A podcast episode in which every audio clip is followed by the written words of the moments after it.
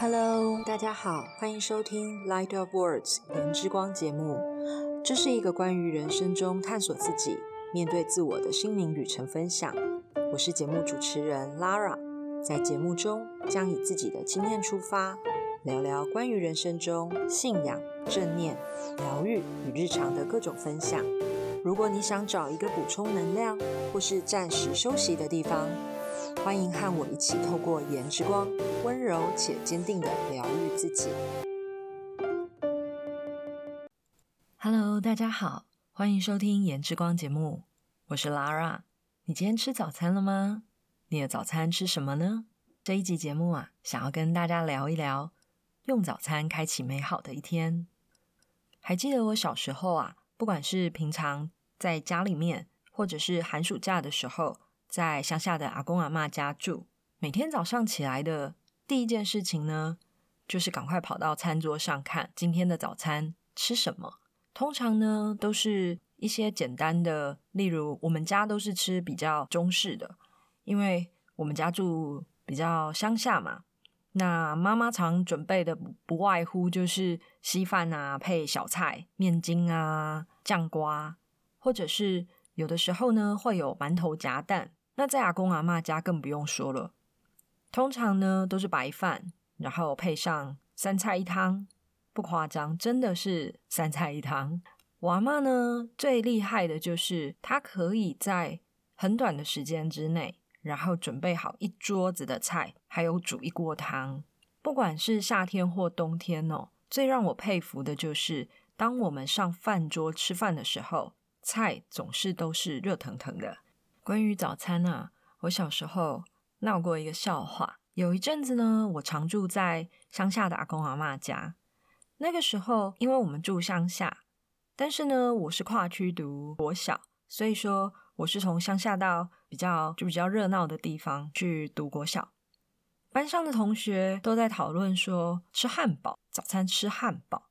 那因为我也没吃过汉堡，然后听他们的叙述，心里面就一直想着说，哇。我真的好想要吃汉堡哦，但是因为前面有说过，我们家呢早餐就是比较偏中式的，通常都是煮饭啊、菜啊之类的。小孩子嘛，总是对于自己很想要的东西就会一直很渴望，所以呢，当我放学回家的时候，我就兴冲冲的跟阿妈说：“阿妈阿妈，我想要吃汉堡，我准备夹汉堡。”阿妈也疼孙呐，就耐着性子的问我说：“啊，虾米是汉堡？”什么是汉堡？然后我就开始叙述我同学跟我说的汉堡的样子。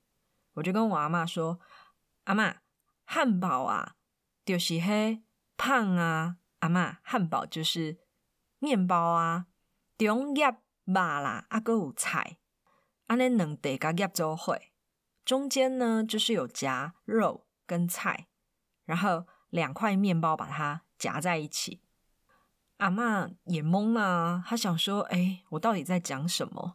我就耐着性子的又再讲一遍给阿妈听。阿妈因为疼孙，不想要孙失望嘛，阿妈就答应我说：“呵，马仔勇和丽甲，好，明天呢，他准备给我吃。”那一天晚上啊，我就带着期待的心，然后睡着了。隔天一早，牙都还没刷哦，睡衣还穿着，就跑到饭桌上。因为我好期待可以吃到汉堡，然后呢，我阿妈就从电锅里面拿出她为我特制的汉堡，你们猜是什么？我阿妈呢，她做了挂包。我看到的时候，其实当下我也不知道那个是挂包，因为还小嘛，我也不知道说哦，原来是挂包不是汉堡。我就看到，哎，真的啊，是白白胖胖的挂包皮，中间呢包着控肉，然后还有夹酸菜跟花生粉，我就很满足的，而且非常舍不得一口气吃光它的这种心情，慢慢的品尝我的人生当中的第一个汉堡。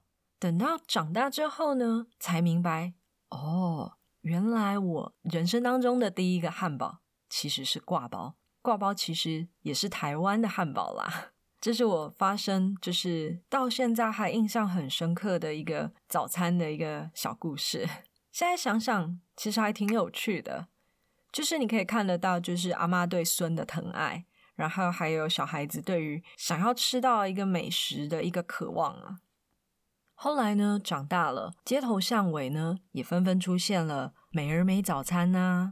如果是喜欢吃中式的，也会有永和豆浆之类的早餐店。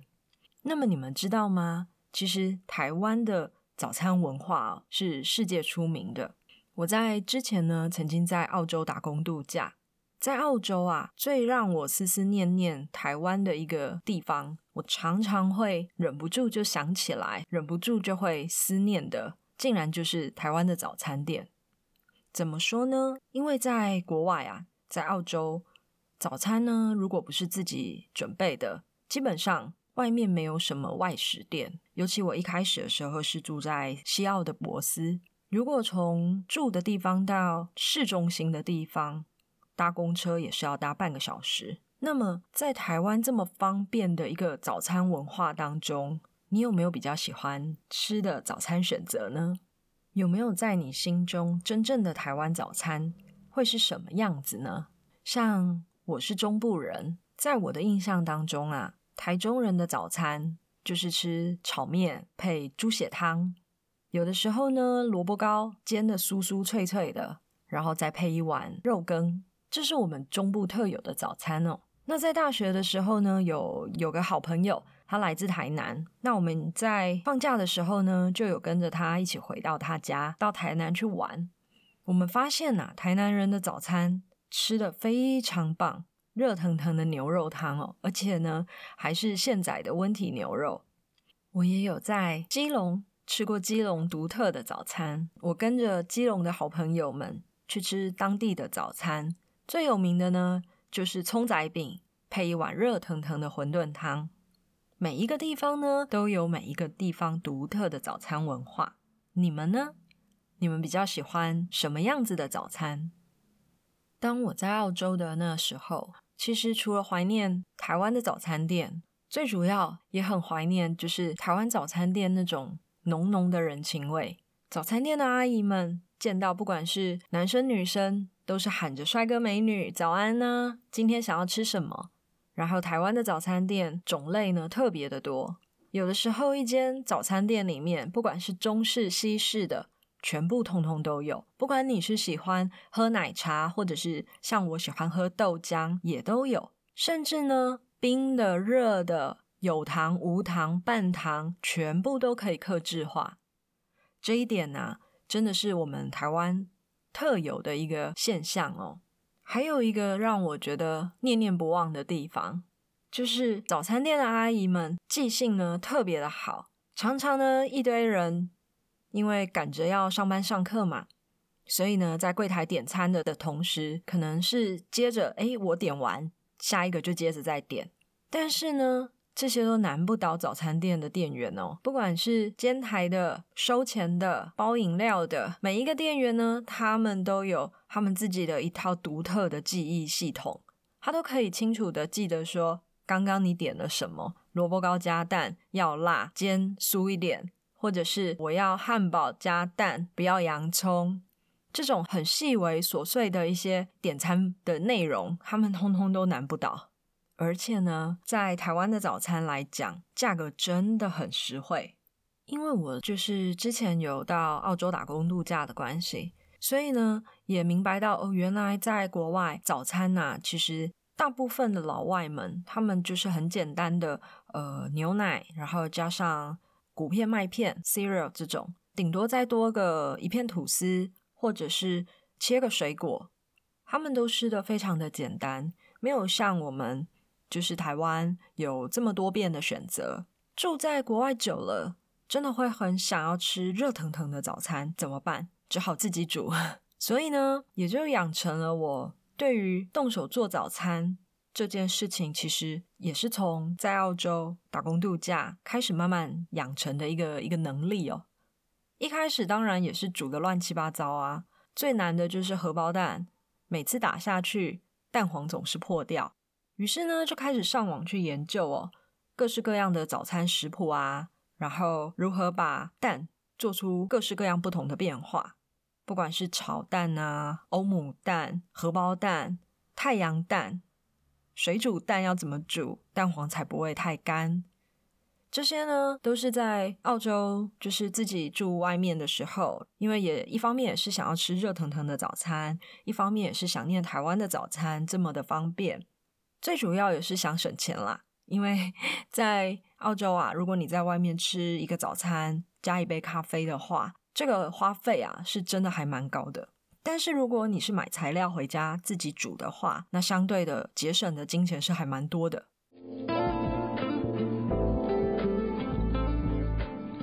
那我是从什么时候，还有为什么会开始为我女儿准备早餐的呢？其实，在小孩就是读幼儿园的时候，学校是有供应早餐的，所以呢，妈妈可以很安心的，就是小孩睡饱，帮他换好衣服以后，就把他送到幼儿园去吃早餐。我完全不需要担心说要帮孩子准备什么早餐这件事。那放假的时候更简单啦。因为我们家的外面就有早餐店呐，路口还有便利商店，选择又多，然后又方便。所以在我女儿读幼儿园之前呢，我是没有什么得为她做早餐的这种念头。但是当我知道说，哦，女儿幼儿园要毕业了，即将要进入到国小，国小是得在家吃完早餐才能到学校这件事情以后，我就开始紧张了起来。然后思考说这件事情要怎么处理，因为记忆当中妈妈呢每天都会帮我们做早餐，虽然没有说到每天的那个早餐菜色都不同都有变化，但是基本上她都是会帮我们准备牛奶啊、早餐啊、水果啊这样子，让我们就是吃饱饱的上学去。那我觉得也是因为我小时候我妈妈是这样子对我的关系，所以当我自己的女儿要上国小了。就会开始去思考说，我要怎么样像我妈妈照顾我这样子来照顾我女儿。于是呢，就开启了我为女儿做早餐的这个大计划。时间呢，就从幼儿园毕业之后放暑假嘛，那我给我自己就是一个月的练习时间。在九月开学之前，我到图书馆去借食谱，有各式各样的食谱，然后呢，上网找资料。但是我发现，哎，我找的都好进阶版。我想要新手村 可以做的一些早餐，所以呢，我在脸书上面找到了一个早餐社团，叫做“家有小学生早餐吃什么”。那也是因为加入了这个社团哦，在社团里面有各式各样的妈妈，甚至也有住在国外的妈妈，有一群一起做早餐的社团妈妈们，然后透过网络的连接，大家会在上面分享。每天帮家里面的孩子，或者是说帮自己、帮先生准备了早餐，他们会拍照提供食谱。那我们也会在留言互相的交流。那有一股就是大家一起共同作战的这种这种感觉。当我没有想法的时候，哎，进社团里面看看别人做了些什么。那每一个人呢，都是不一样的程度嘛。有一些像我一样，我就是刚开始的时候是新手村的妈妈们。就是可以从比较简单、方便准备的材料入手。那有一些真的是非常厉害的妈妈们，他们会追求造型的变化啊，他们会有不同的创意、不同的点子，甚至呢，有一些妈妈们，他们还会将一些平常真的是非常常用的食材做出不同的变化。在社团里面呢，潜水练兵，然后开启了我每天帮女儿做早餐的这一条路。一开始的时候啊，也不是这么的顺利哦。我记得一开始的第一个礼拜，我光是早起，我就提前了大概四十分钟到一个小时。然后因为手脚比较不利落，因为比较不熟练，所以呢，准备早餐的时间呢就非常的长。那一直到现在，女儿也三年级了。这过程当中，慢慢慢慢的也觉得说，哎，自己准备的时间也缩短了一些，想法也没有像一开始那样子要追求造型，要追求美感。再来就是一开始的时候，我觉得想象总是过于美好，尤其是像我女儿啊，她是属于会赖床的孩子，早上刚起床的时候心情不会太美丽，当然也就不会有食欲。所以呢，那一段时间，她都要求我妈妈，你可不可以把早餐做？少一点，越少越好。不知道你们有没有看过吉普力的动画《借物少女》？我那时候都开玩笑说我在家里面养了个借物少女，所以我都要把早餐给用缩小灯缩小，尽量就是让它能够营养均衡一点。是不是真的有吃完，或者是说一定要吃到多少的量，我反而没有那么的追求，因为我希望女儿可以吃得开心，然后在早餐的这一段时光里面，呃，我们一家三口可以轻松自在的享用早餐，然后呢，女儿可以在吃完早餐之后，开开心心的准备去上学，这是我那时候一开始的一个初衷。到现在呢，一路走来。也是如此哦，不知不觉其实也将近三年了。那这中间呢，我也有过强迫症发作的时候，就是规定我自己每天连续准备早餐。所以呢，我也有过三十天连续不断做早餐的记录。就是也很感谢我自己的一个毛病，就是相机先食。我准备完早餐之后呢，我会习惯就是用手机拍下来做记录。因为我深深相信，就是凡走过必留下痕迹。有这些照片的记录之后，我想要回味，或者是说之后我想要拿出来做整理的时候，我觉得会是一个非常美好的一个回忆跟体验。那刚刚有说过，就是我那个时候就是强迫症发作嘛，我每天其实也是匆忙的赶去上班，然后又要提早起来，加上女儿。一早因为赖床嘛，然后他觉得他自己睡不饱，所以说早餐的时候心情也没有多美丽，也是会有跟他就是不愉快、很沮丧、很泄气的时候，甚至呢，我也有怀疑过说，那我到底在忙些什么啊？但是每次这样子的一个念头出现的时候，我都会重新的再思考一下，如果我小时候我妈妈这样子对我，养成了我的饮食习惯。那我从现在开始，其实也是在培养我的女儿未来她的饮食习惯，不是吗？因为我们希望说，透油做早餐，透油一起吃早餐，这样子的一个体验哦，让让孩子从小就可以吃到美味营养的食物，甚至让他可以建立说跟食物之间紧密的情感，更懂得说什么东西是好坏，以及。可以学习品尝食物，那把日常饮食的各种味道给储存在他的味觉记忆里面。那我觉得就是凭着这样子的一一股傻劲，我就这样子从一份、两份、一百份一路走来到现在，应该也是累积了将近五百份的早餐记录了。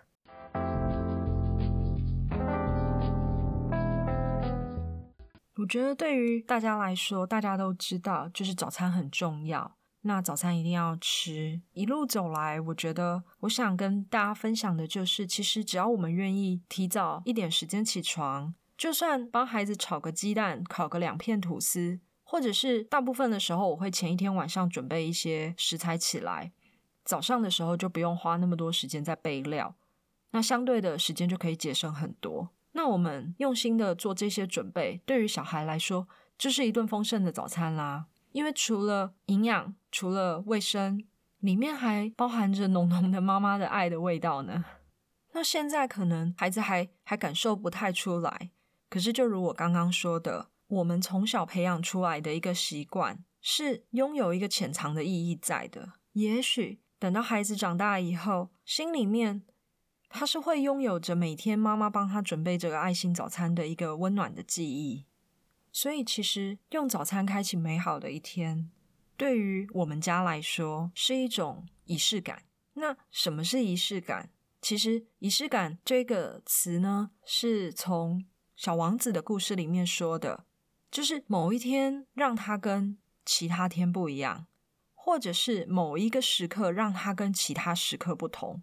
对于我们家来说，生活当中妈妈准备早餐，全家一起吃早餐，就是我们的仪式感，可以把平凡的日常透油一起吃早餐过得更有趣。不知道收听的你们有没有属于你们自己生活当中的仪式感呢？也欢迎你们可以跟我分享属于你们家生活当中的仪式感，或者是之后我也能够再开一集节目跟大家聊一聊。我们家的早餐吃些什么？这一集的节目就跟大家聊到这喽。希望大家都能够找到自己生活当中属于自己的仪式感。也提醒大家，记得再忙也要吃个早餐，用一份早餐开启属于你美好的一天。我们下一集见喽，拜拜！谢谢收听《颜之光》节目，希望这集的节目能够与你产生共鸣。也请记得按下订阅并留下五颗星。如果有想跟我分享的，也可以在 Apple Podcast 上面评论留言。我们下集再见喽，拜拜。